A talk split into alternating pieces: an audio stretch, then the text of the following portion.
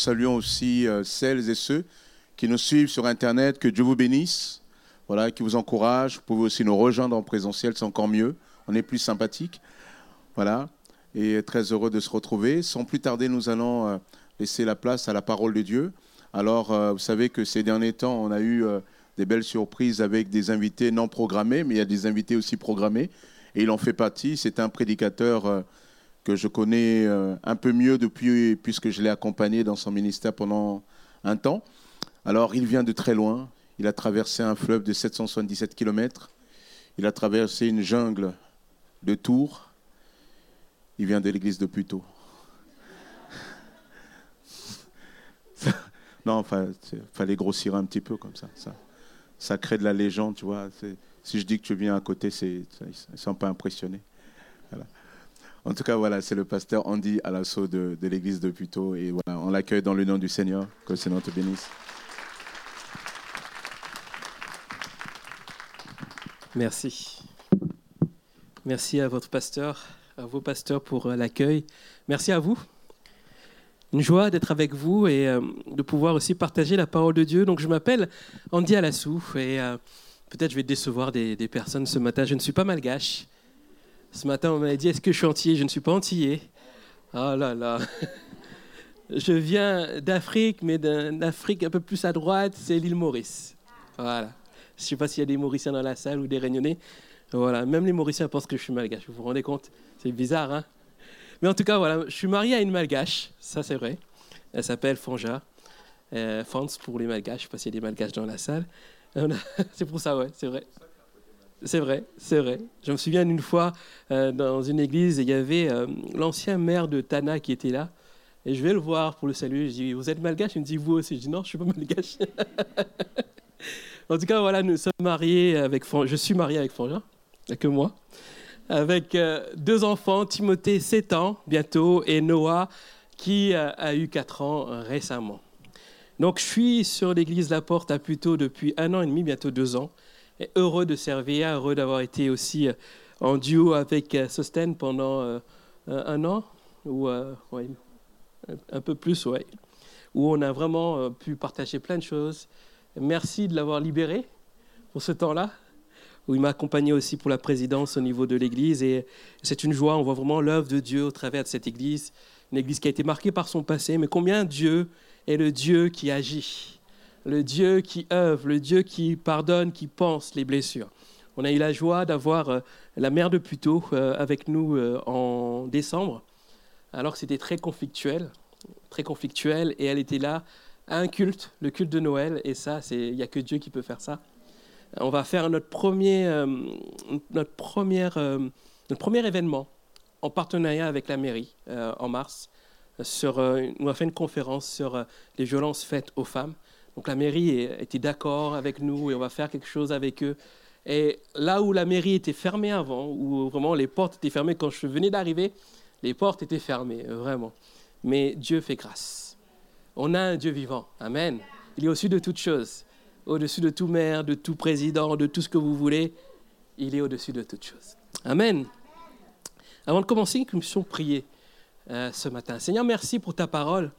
Merci pour ce que tu déposes en nous, Seigneur. Et ce matin encore, je veux, Seigneur, proclamer que ta parole est la vérité. Seigneur, tu nous as laissé ta parole, Seigneur, pour que nous puissions te connaître davantage, pour que tu puisses nous parler, tu puisses nous saisir tes vérités, Jésus.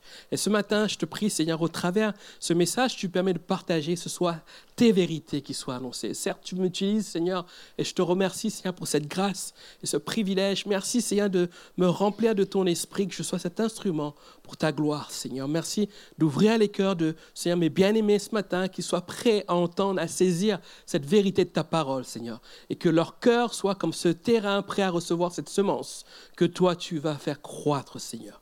À toi seul la gloire, Jésus. Amen. Sans plus tarder, je vous invite à ouvrir vos Bibles dans l'Évangile de Jean, au chapitre 5, et à partir du verset 1. L'Évangile de Jean, chapitre 5, à partir du verset 1. Donc Jean, Matthieu, Marc, Luc, Jean. Évangile de Jean, chapitre 5, à partir du verset 1. Quelques temps plus tard, je le lis dans la version Semeur, vous avez peut-être la version du second, Si vous n'avez pas la version, euh, version Louis II, prenez la version Louis II parce que c'est très intéressant. Et moi, je vais vous lire dans la version Summer. C'est contradictoire, n'est-ce pas? Mais vous allez comprendre après. Quelque temps plus tard, Jésus remonta à Jérusalem à l'occasion d'une fête juive. Or, dans cette ville, près de la porte des brebis, se trouvait une piscine entourée de cinq galeries couvertes, appelées en hébreu Bethesda. Ces galeries étaient remplies de malades qui y restaient couchés, des aveugles, des paralysés, des impotents. Il y avait là un homme malade depuis 38 ans. Jésus le vit coucher. Quand il sut qu'il était là depuis si longtemps, il lui demanda, Veux-tu être guéri? Maître, répondit-il, je n'ai personne pour me plonger dans la piscine quand l'eau commence à bouillonner. Le temps que je me traîne là-bas, un autre y arrive avant moi. Eh bien, lui dit Jésus, lève-toi, prends ta natte ou prends ton lit et marche. À l'instant même, l'homme fut guéri. Il prit sa natte et se mit à marcher. Mais cela se passait un jour de sabbat. Les Juifs interpellèrent donc l'homme qui venait d'être guéri. C'est le sabbat. Tu n'as pas le droit de porter cette natte. Mais, répliqua-t-il, celui qui m'a guéri m'a dit, prends ta natte et marche. Et qui t'a dit cela? lui demandèrent-ils. Mais l'homme qui avait été guéri ignorait qui c'était, car Jésus avait disparu dans la foule qui se pressait à cet endroit. Peu de temps après, Jésus le rencontra dans la cour du temple. Te voilà guéri, lui dit-il, mais veille à ne plus pécher pour qu'il ne t'arrive rien de pire. Et l'homme alla annoncer aux Juifs que c'était Jésus qui l'avait guéri. Les Juifs se mirent donc à accuser Jésus parce qu'il avait fait cela le jour du sabbat. Et Jésus leur répondit, Mon Père est à l'œuvre jusqu'à présent et moi aussi je suis à l'œuvre. Cette remarque fut pour eux une raison de plus pour chercher à le faire mourir, car non content de violer la loi sur le sabbat, il appelait encore Dieu son propre Père et se faisait ainsi l'égal à Dieu. Amen. Amen. Un texte long, mais nécessaire pour comprendre vraiment tout ce, contexte-là. Est-ce que vous aimez les voyages dans le temps? Bon, je n'ai pas de machine avec moi, mais je vais appeler votre imagination ce matin. Vous aimez bien imaginer? Oui? Certains aiment, certains n'aiment pas. Donc imaginons, nous sommes à l'époque de Jésus. Jésus qui connaît très bien Jérusalem. À cette époque, il avait plus de 30 ans. Et alors que Jésus vient encore une fois à Jérusalem, et je pense qu'il connaissait vraiment la piscine de Bethesda, on connaît Jésus avec son cœur qui est penché vers celui qui souffre celui qui a besoin de Dieu, celui qui a besoin d'une vie transformée. Alors que Jésus se balade à Jérusalem, il arrive à Bethesda, il remarque cet homme qui est là, qui est malade. Non pas seulement cet homme, mais une foule de personnes qui sont là et qui souffrent et qui sont en attente d'un miracle de la part de Dieu. Et alors que Jésus est là, Jésus est touché par ce qui se passe. Il y a Jésus qui est là. Jésus est touché mais il y a aussi d'autres personnes qui sont là, les religieux. Les religieux, eux, sont là. Ça fait des années peut-être qu'ils sont là, qu'ils passent dans la piscine de Bethesda, qu'ils voient tous ces gens malades. Et eux, à la différence de Jésus, ne sont pas touchés. D'ailleurs, on le voit dans le texte. Alors que cet homme est guéri, qu'est-ce qu'ils vont lui faire comme reproche? Pourquoi tu portes ta natte? Pensez-vous que Jésus est venu à cet endroit par hasard Pensez-vous que Jésus a choisi de faire en sorte que cet homme soit guéri sur une simple parole en lui disant Prends ton lit, prends ta natte et va dans ta maison? Jésus voulait d'abord toucher cet homme qui avait besoin de Dieu. Jésus voulait aussi briser le cœur endurci des religieux qui étaient là.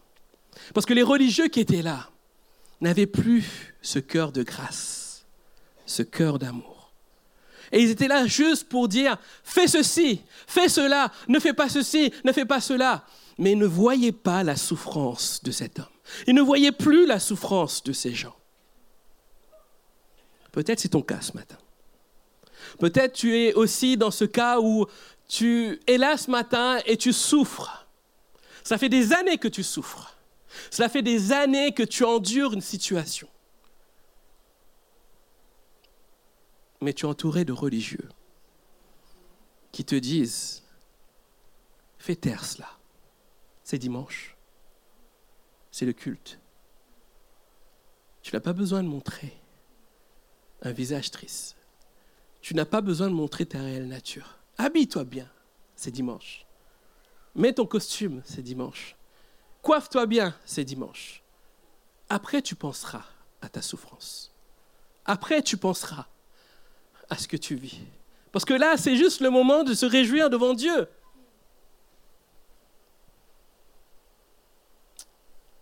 Si dans notre entourage, nous avons des religieux comme ça, des religieux comme ça, alors nous sommes pareils que les religieux de l'époque. Et alors que Jésus est là face à cet homme qui a un besoin, cet homme qui place son espoir dans, dans cette possibilité d'être guéri, parce qu'il y a cette, euh, cette explication d'un ange qui viendrait, qui, euh, qui euh, remuait l'eau, etc. Et le premier qui, qui allait jeter dedans devait être guéri. Vous avez vu ça dans la version du second. Mais savez-vous que dans les versions originales, cette mention de l'ange qui remuait l'eau n'existe pas? Parce que c'est important pour vous de saisir, c'est que lorsqu'un miracle accompli, qui est glorifié C'est Dieu. Là, si un miracle s'accomplit, qui est glorifié Cet ange. Jésus voulait revenir dans l'affaire. Jésus, en venant dans ce moment-là, est en train de venir bousculer ce quotidien qui était difficile, ce quotidien qui emmenait à une fausse solution. Et alors que Jésus est là face à cet homme qui, souffre, et ces religieux qui sont là, qui viennent lui dire, mais tu n'as pas le droit de guérir le jour du sabbat. Tu n'as pas le droit de faire ça le jour du sabbat. Jésus se place devant eux et dit comme ça, écoutez-moi bien. Mon Dieu, Dieu agit encore. J'agis encore. Dieu travaille encore. Je travaille aussi. Et c'est le titre de mon message ce matin, Jésus agit encore. Jésus agit encore. Alors que les religieux ont cloisonné cette loi sur le sabbat avec plein de préceptes pour emprisonner les personnes, Jésus est arrivé en disant comme ça, c'est pas cela. C'est pas ça le fond de cette loi. Vous avez mis un mensonge dans le cœur des gens croyant que Dieu ne peut pas intervenir le jour du sabbat. Mais le sabbat, c'est pour l'homme. C'est pas pour Dieu, parce que Dieu soutient constamment la création. Et quand on regarde de plus près tout ce qu'ils ont pu faire, mais, mais on se dit, mais c'est dingue quand même comment la religion peut enfermer des personnes dans leur propre ignorance. Et autour de la loi du sabbat, les religions ont mis 39 préceptes. Et je vais vous donner deux exemples. Le premier, premier exemple, c'est qu'il est interdit pendant le sabbat de se regarder dans un miroir. Qui s'est regardé dans un miroir ce matin? Il n'y a pas de piège. Hein? Je me suis regardé dans un miroir parce qu'il faut que je me coiffe. Hein bon, certes, moins de temps que, que ma femme, mais je me suis regardé dans un miroir quand même.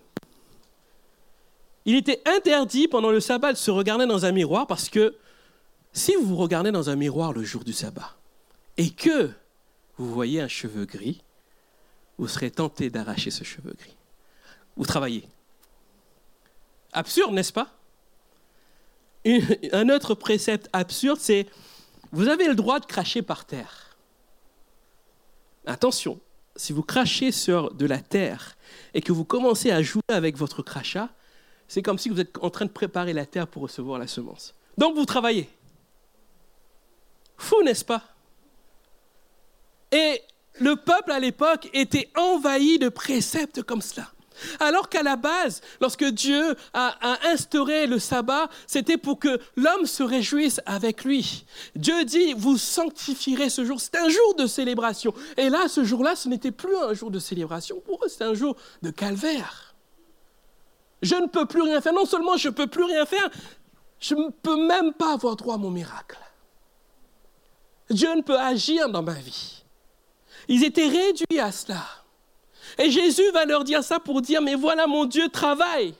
Dieu travaille. Dieu travaille et je travaille parce que moi et Dieu, nous ne faisons qu'un. Et on regarde un peu plus loin, que Jésus est un peu taquin quand même.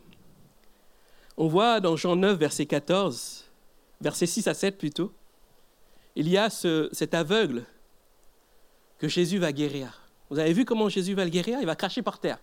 Oh là là Il viole déjà des préceptes. Il crache par terre, qu'est-ce qu'il fait? Il se met à faire de la boue avec. Et qu'est-ce qu'il fait encore? Il applique la boue sur les yeux. Et qu'est-ce qu'il dit à la personne? Va te laver au réservoir de Siloé. Et quand on regarde plus loin, il est dit, au verset 14, Or, c'était un jour de sabbat que Jésus avait fait de la boue pour lui ouvrir les yeux. Cet épisode de, la piscine de Pédestal n'avait pas suffi aux religieux parce qu'ils étaient encore endurcis dans leur cœur, ne pouvant voir que Dieu était capable d'agir. Et, Jésus remet une couche avec cet aveugle, mais ils ne comprennent rien. Alors je vais forcer les choses. C'est interdit de cracher par terre, je vais cracher par terre. Je vais faire de la boue. Je vais mettre sur ses yeux, je vais travailler, je vais montrer que je travaille, je travaille. Et non seulement je vais travailler, je vais dire à l'autre d'aller aussi se laver. Ah, il se lave, il fait un travail. Et j'ai vu aussi d'autres préceptes qui disaient qu'on n'a pas le droit de sortir de sa maison, mais si tu attaches une corde à ta maison et que tu fais, je crois, un kilomètre, au bout d'un kilomètre, tu l'attaches là où tu l'as mis, après tu mets un kilomètre, etc. Là, tu as le droit. C'est fou quand même. Et là, cet homme, Jésus va lui dire, va au réservoir de Siloé. Ne fais pas attention aux cordes, laisse ta corde, va te, va te laver au réservoir de Siloé. Et l'homme a été guéri. Ce matin, j'aimerais vous dire ceci, que Dieu ne se repose pas, que Dieu est capable d'agir, que Dieu est capable d'agir si nous sommes ce matin dans ce même état d'esprit que cet homme à l'époque. Alors quel était son état d'esprit? J'aimerais vous laisser quatre enseignements ce matin. Première chose, c'est que Jésus agit encore et continuellement. Deuxième chose, c'est que dans les temps difficiles, il faut se recentrer ou se centrer sur Jésus. Quatrième chose, troisième chose plutôt, je dois activer ma foi. Et quatrième chose, Jésus est capable de faire au-delà de ce que je peux penser ou imaginer. Alors oui, Jésus agit encore et continuellement. Les religieux de l'époque avaient cette mauvaise interprétation de la loi. Alors que oui, Dieu va dire dans Exode 20, verset 8 à 11, va donner ce, commandement sur le sabbat de ne pas faire d'ouvrage. Mais Dieu voulait réellement que le peuple s'arrête de travailler non pas par obligation, mais pour vraiment honorer Dieu à ce moment-là. Parce que euh, le, sabbat, le repos dont, il fait référence à la création lorsque Dieu s'arrêta et se reposa, ce n'est pas un repos comme nous nous connaissons. À la fin d'une journée de travail, on va aller sur notre canapé, on va aller dans notre lit dormir. À la fin de la création, Dieu ne s'est pas reposé. Il n'a pas pris son lit en se disant, finalement, je suis fatigué. Hein. Le plus dur, c'est de créer l'homme, quoi, franchement. C'était compliqué avec les cheveux, la coupe, etc. Là, je suis fatigué, je vais aller dormir. Pensez-vous que Dieu avait besoin de dormir? Non, parce que la Bible dit, il ne sommeille ni ne dort celui qui veille sur Israël. Dieu n'avait pas besoin de dormir parce que le mot repos signifie cesser, arrêter. Et, et, là, à ce moment précis de la création, Dieu s'est mis à arrêter de créer, simplement. Mais il ne s'est pas reposé. Il ne s'est pas reposé dans le sens que nous, on comprend en fait. Et alors qu'ils euh, ont cette mauvaise interprétation, ils emmènent aussi cette mauvaise interprétation pour le peuple. Et ils sont là, comme cela, en brigadant le peuple dans un mensonge. Et le peuple commence par finir par croire cela, que Dieu n'est pas capable. Dieu ne peut pas agir. Dieu m'a oublié. Dieu m'oublie dans ma souffrance. Dieu me laisse tomber. Dieu ne veut plus de moi. Je ne suis qu'un rejeté. Et c'était peut-être ce que pensait cet homme. Cet homme qui était là depuis 38 ans. On ne sait pas exactement. Vous savez, la Bible est très précise dans ce qu'il dit. La Bible dit souvent quand quelqu'un est, est né aveugle, il est aveugle-né, n'est-ce pas? Là, il est seulement dit que depuis 38 ans, il est dans cet état. Ça veut dire que certainement, cet homme est né normalement, en fait. Que sans doute, suite à un accident ou à quelque chose, une maladie, il est devenu paralysé. Et 38 ans, ce n'est pas forcément son âge. Peut-être il a 40 ans, peut-être qu'il a 50 ans, peut-être il a 60 ans. Peut-être que Jésus, alors qu'il avait 12 ans et qu'il se baladait et que ses parents le cherchaient, il l'avait déjà croisé sur la piscine de Bethesda. Cet homme, pendant 38 ans, espérait un miracle, espérait une vie changée, mais il ne pouvait pas. Il ne pouvait pas parce qu'il avait placé son espoir seulement en cela. Il avait oublié que Jésus que Dieu agit encore, que Dieu travaille encore. J'aimerais vous dire ce matin, Dieu œuvre continuellement. Jésus œuvre continuellement. Et la parole de Dieu nous dit que Jésus œuvre continuellement auprès de Dieu pour nous. La Bible nous dit que Jésus intercède pour nous. Romains 8, 34. La Bible nous dit que Jésus est le médiateur entre Dieu et les hommes. La Bible dit que Jésus est notre avocat auprès du Père. Jésus œuvre continuellement pour nous. Jésus œuvre continuellement pour toi, mon bien-aimé. Jésus œuvre continuellement pour toi. N'oublie pas cela. Alors peut-être que les autres te disent, te découragent, que c'est fini, il n'y a plus rien à faire avec toi. Jésus est en train de te dire ce matin, moi je crois en toi. Moi je crois en toi. Parce que Jésus agit encore lorsque vous avez besoin d'être guéri. Jésus agit encore lorsque vous avez besoin d'être pardonné. Jésus agit encore lorsque vous avez besoin d'être libéré, restauré et guéri. Cette parole, j'y crois, dure comme fer. C'est un leitmotiv de mon ministère. Jésus agit encore. Parce que je l'ai vu agir. Et ce matin, je ne connais pas ton cœur. Je ne connais pas tes attentes. Alors qu'on était dans un temps de louange, de prière, Dieu me montrait une femme ce matin. Et cette femme-là, elle était au bord des larmes, comme n'ayant plus d'espoir. Tu es peut-être là, alors que je te parle, tu, te sens concerné par cette parole. Dieu veut te parler ce matin. Il y a de l'espoir pour toi. Dieu veut agir dans ta vie. Dieu ne t'a pas abandonné. Dieu voit tes larmes. Dieu voit tes larmes. Et Dieu veut te toucher ce matin. Dieu veut agir dans ta vie. Parce que Jésus agit encore. Il agit continuellement dans les temps difficiles, il faut se recentrer sur Jésus ou se centrer sur Jésus. Alors que cet homme paralysé est là et que Jésus vient vers lui, Jésus lui fait cette question, veux-tu être guéri? Veux-tu être guéri? Et quelle est la réponse de cet homme? Oui, Jésus, je veux être guéri. Tu as une solution pour moi? Est-ce que c'est sa réponse? Sa réponse est, je n'ai personne pour m'emmener dans l'eau. Je n'ai personne pour m'emmener jusque là-bas.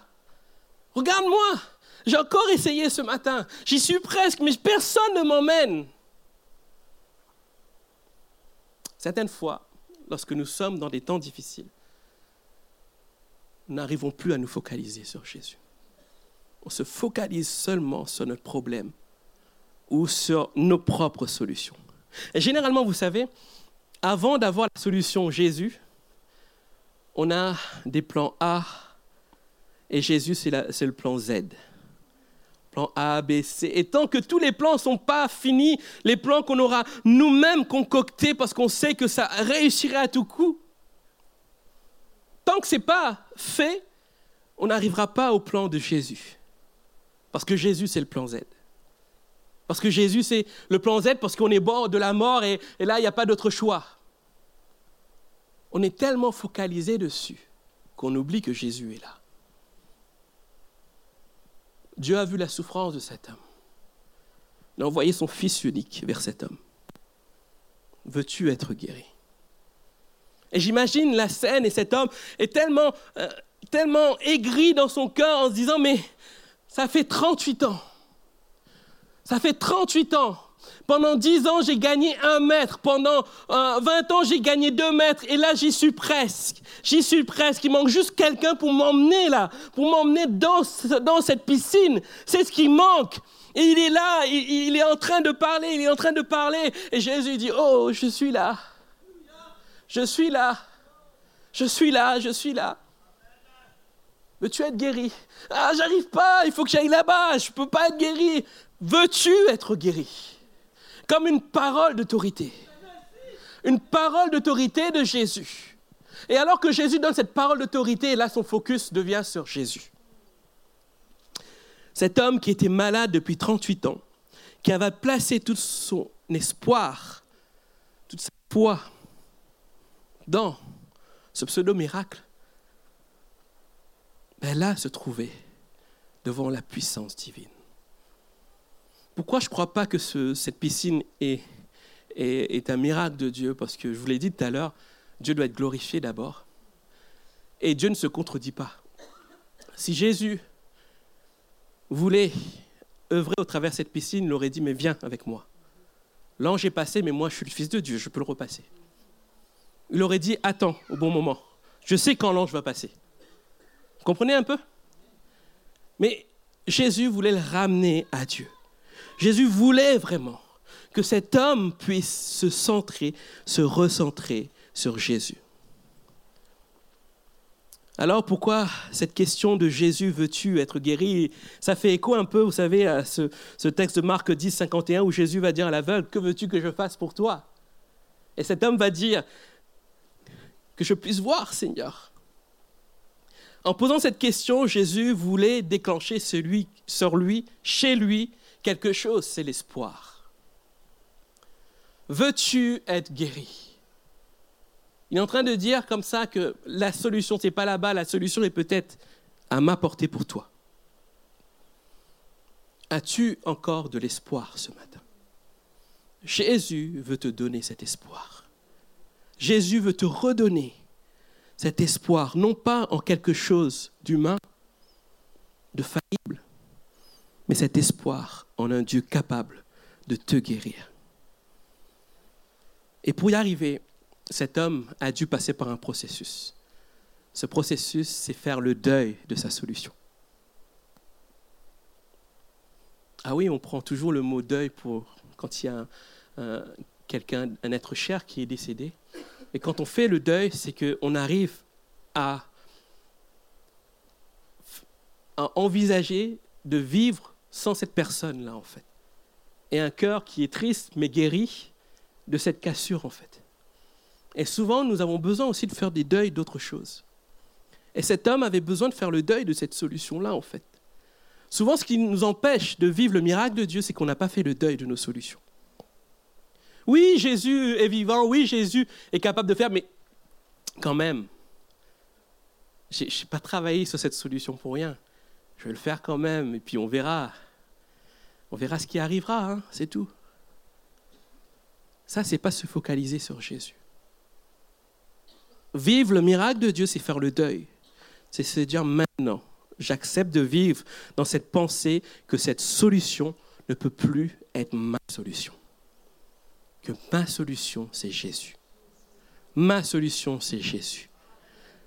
Si nous voulons cette action surnaturelle de Jésus dans notre vie, il nous faut faire le deuil de cette solution ou de nos solutions pour laisser toute la place à Jésus. Et c'est ce qu'il va faire. Et Jésus va venir vers lui. Mais maintenant, Jésus, il a besoin aussi que l'homme active quelque chose. C'est la foi. Je dois activer ma foi, c'est mon troisième point. Et Jésus va lui dire une simple parole, lève-toi, prends ta natte et marche.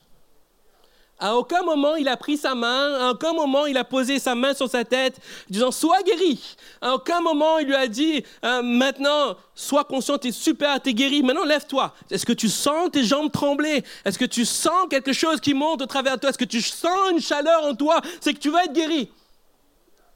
Pas une seule fois elle a fait ça. Elle a juste dit Veux-tu être guéri Prends ton lit et va dans ta maison. Qu'est-ce que ça traduit? La foi. La foi. Je dois activer ma foi. C'est indispensable, indissociable des miracles de Dieu. Si je n'active pas ma foi, le miracle ne peut pas se faire. Je me souviens alors que j'étais jeune pasteur, je commençais mon ministère et je recevais en entretien une dame qui était en fauteuil roulant. Et j'étais accompagné d'une sœur, je faisais des entretiens avec elle. Et, et, cette femme-là était venue parce qu'elle souffrait du fait qu'elle soit en fauteuil roulant parce que c'était suite à un accident de voiture où sa fille est décédée, elle, elle est restée. Elle est restée, mais handicapée à vie. Ça faisait six ans qu'elle était clouée sur ce fauteuil. Alors qu'elle était sur ce fauteuil-là, elle était venue parce que son cœur était brisé par rapport à tout ce qui s'était passé. Et j'étais là pour prier pour elle. Et la sœur qui était à côté de moi, elle reçoit une parole. Elle dit, veux-tu être guéri? Et moi, dans mon cœur, en tant que pasteur des Assemblées de Dieu de France, en tant que pasteur, ben, je doute. Vous attendiez euh, à autre chose, hein? Eh ben, j'ai douté à ce moment-là. Et dans mon cœur, dans mon cœur, je commence à dire des paroles. Je dis, faut pas qu'elle fasse ça. Faut pas qu'elle lui donne de faux espoirs. Faut pas, parce que on va lui faire croire que Jésus va la guérir, mais elle va pas être guérie. Ma foi n'était pas activée. Alors, je n'ai pas dit d'arrêter. Je sentais quand même qu'il y avait quelque chose qui était particulier qui se passait. Et là, vous savez ce qui s'est passé? Cette femme s'est levée. Cette femme a commencé à marcher. Certes, avec quelques difficultés, parce que ses jambes étaient atrophiées, parce que ça faisait six ans qu'elle n'avait pas marché. Mais elle a marché. Elle a marché. Vous savez ce que, ce que j'ai reçu ce jour-là? Une claque. Divine claque. Vous savez, des fois, il y a des, des gifs comme ça sur, euh, sur les réseaux. Paf, de Superman comme ça. Ou de Batman, je sais plus c'est quoi. Mais là, j'ai reçu cette claque de Jésus. Tu doutes que je puisse guérir. Je te montre que je peux guérir. Jésus agit encore. Jésus guérit encore. Et souvent, les doutes que j'ai pu avoir, on les a tous en fait vis-à-vis de l'action de Dieu. Non, pas, pas décevoir, non, etc. Mais est-ce que tu es conscient que Jésus peut agir là? Est-ce que Jésus peut le faire? Oui, il peut le faire. Alors si tu es conscient de cela, alors ta foi est activée, alors Jésus va agir dans ta vie. Parce que la foi, le texte d'Hébreu 11, 6 nous dit ceci, que la foi, sans la foi, il est impossible de lui être agréable. Car celui qui s'approche de Dieu doit croire qu'il existe et qu'il récompense, et qu'il récompense ceux qui se tournent vers lui. Pas seulement croire que Dieu existe, mais croire qu'il est capable d'agir. Croire qu'il est capable de récompenser, capable d'agir en fonction de notre foi. Oui, Jésus est capable. Qu'est-ce que la foi? La foi est une façon de posséder ce qu'on espère. C'est un moyen d'être sûr des réalités qu'on ne voit pas. La foi fait appel à l'invisible. La foi fait appel à de l'irrationnel. Si tu t'attends au miracle de Dieu dans quelque chose de rationnel, tu vas te tromper. Parce que la foi est irrationnelle aux yeux de Dieu. C'est de l'inconnu connu de Dieu. Inconnu de nous, connu de Dieu. Inconnu connu de Dieu. As-tu peur de l'inconnu? Oui, on a tous peur de l'inconnu. Mais Dieu maîtrise l'inconnu. Dieu maîtrise l'inconnu. S'il te convainc ce matin d'un changement, il va l'opérer. Amen. Alors je dois activer ma foi. Et dernier point, Jésus est capable de faire au-delà. Pour rappel, cet homme était paralysé. Et à l'époque, il n'y a pas d'allocation pour handicapés. Souvent, ce qui se passait, c'est que quand un enfant était paralysé, il devenait un poids pour la famille. Qu'est-ce qui se passe? Souvent, on l'abandonnait. Et cet enfant était réduit à mendier pour vivre, pour survivre. Et je pense que cet homme-là était dans ce cas-là, seul, face à des inconnus, dans cette piscine. Où est sa famille? Pourquoi sa famille n'ont pas aidé, accompagné? Ça fait 38 ans qu'il essaye. Où est sa famille? Cet homme était seul jusqu'à la rencontre de Jésus. Et Jésus, qu'est-ce qu'il va faire? Il va le guérir. Et non seulement Jésus va le guérir, mais Jésus va le rétablir au niveau social. Alors que c'était quelqu'un d'exclu, alors que c'était quelqu'un qui était mis de côté, oublié de sa famille, oublié de tout le monde, il est rétabli. Non seulement il est rétabli, mais derrière, ce qu'on peut voir, c'est que Dieu va l'utiliser. Il va devenir le messager de Jésus. Il va dire à tout le monde que Jésus l'a guéri. Évangéliste, n'est-ce pas? Jésus l'a guéri. Il est rétabli. Alors que les, les, les religieux passent tous les jours et le voyaient partir avec ses autres amis qui étaient, paralysés, ils l'ont jamais vu. Et là, juste au moment où il est guéri, là, il, ah, tu existes. Ah, non, t'es pas. Euh, T'as Nat? Non, non, non. C'est interdit. Rien que ce fait-là, que les religieux le remarquent, c'est que on voit que Jésus l'a rétabli. Ce matin, peut-être ta souffrance t'a conduit à t'isoler seul dans ton combat. On te dit, mais ça va aller. On te sort des bons versets. Garde courage. Tiens, Bérette, pas molly. Hein? Est-ce que Jésus aurait fait ça à notre époque? Est-ce que si Jésus était là physiquement et qu'on le verrait, et verrait quelqu'un de malade, dirait ah, Tiens, Bérette, pas molly. Peut-être qu'on t'a dit ça. Mais ce matin, Jésus te voit. Jésus est capable de te rétablir te rétablir dans tes fonctions, rétablir dans ta famille. Peut-être tu es issu d'une famille brisée. Dieu est capable de te rétablir. Vous savez, je n'ai pas grandi avec mon père. Je n'ai pas grandi avec un, foyer modèle, je veux dire, avec une mère, un père. Et j'ai grandi comme cela, en fait. Mais aujourd'hui, Dieu m'a rétabli dans cette fonction parce que j'ai deux enfants. J'ai pas de, j'ai pas de, de, manque en fait parce que ce manque, Dieu l'a comblé. Je suis un père aimant pour mes, mes, enfants. Je suis un mari aimant pour ma femme. Bon, c'est facile à dire, elle n'est pas là. Mais croyez-moi, j'ai pas grandi dans un modèle de couple, un père, une mère et un foyer stable. Mais on s'efforce de créer ce foyer stable. Pourquoi? Parce qu'un jour Jésus est venu dans ma vie. Jésus est capable de rétablir toutes choses. Jésus est capable de, rétablir ta condition ce matin, à une seule condition. C'est que tu crois en lui. Jésus agit encore et continuellement. Vous souvenez? Jésus agit encore et continuellement. J'inviterai la louange à s'approcher. Tu dois te recentrer ou te centrer sur Jésus dans les moments difficiles. Tu dois activer ta foi. Et tu dois croire que Jésus ne fait pas qu'un seul pansement sur ta vie, mais il rétablit ta vie. Il rétablit toutes choses. Est-ce que la louange peut s'approcher et j'aimerais qu'on puisse chanter ce, premier chant, euh, Mon Dieu est puissant, qu'il puisse le reprendre. Et en attendant qu'ils arrivent, j'aimerais juste prier pour vous ce matin et que vous puissiez juste fermer vos yeux. La foi est personnelle. C'est entre vous et Dieu.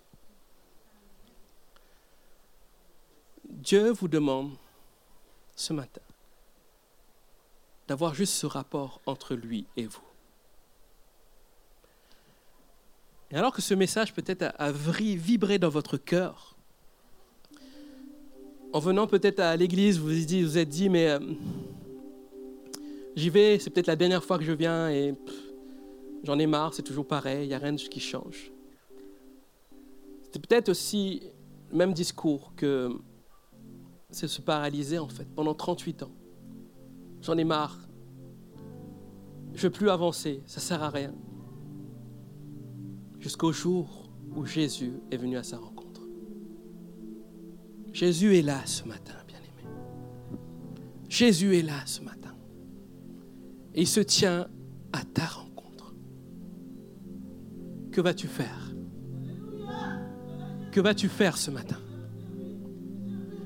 Est-ce que tu vas juste te contenter de finir un culte et d'être heureux d'avoir participé à ce culte? Ou tu vas dire aujourd'hui c'est le jour. C'est le jour où je veux activer ma foi, me recentrer sur Jésus et oubliant et faire le deuil sur mes propres solutions et laisser Dieu agir.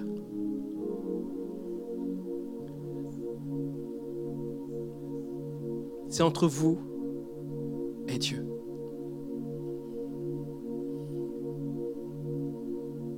Si vous êtes interpellé ce matin dans votre cœur, je demanderai juste de vous lever de votre place. Pas de venir devant, juste de votre place. Alors que vous vous levez, ne vous levez pas pour moi, parce que je vous demande de le faire, parce que euh, c'est l'habitude, après une prédication, il faut se lever à un appel. Mais faites-le en connaissance de cause. En disant aujourd'hui, c'est le jour que l'Éternel a choisi pour me rétablir, pour me guérir, pour me restaurer, pour me libérer, pour agir puissamment, infiniment dans ma vie.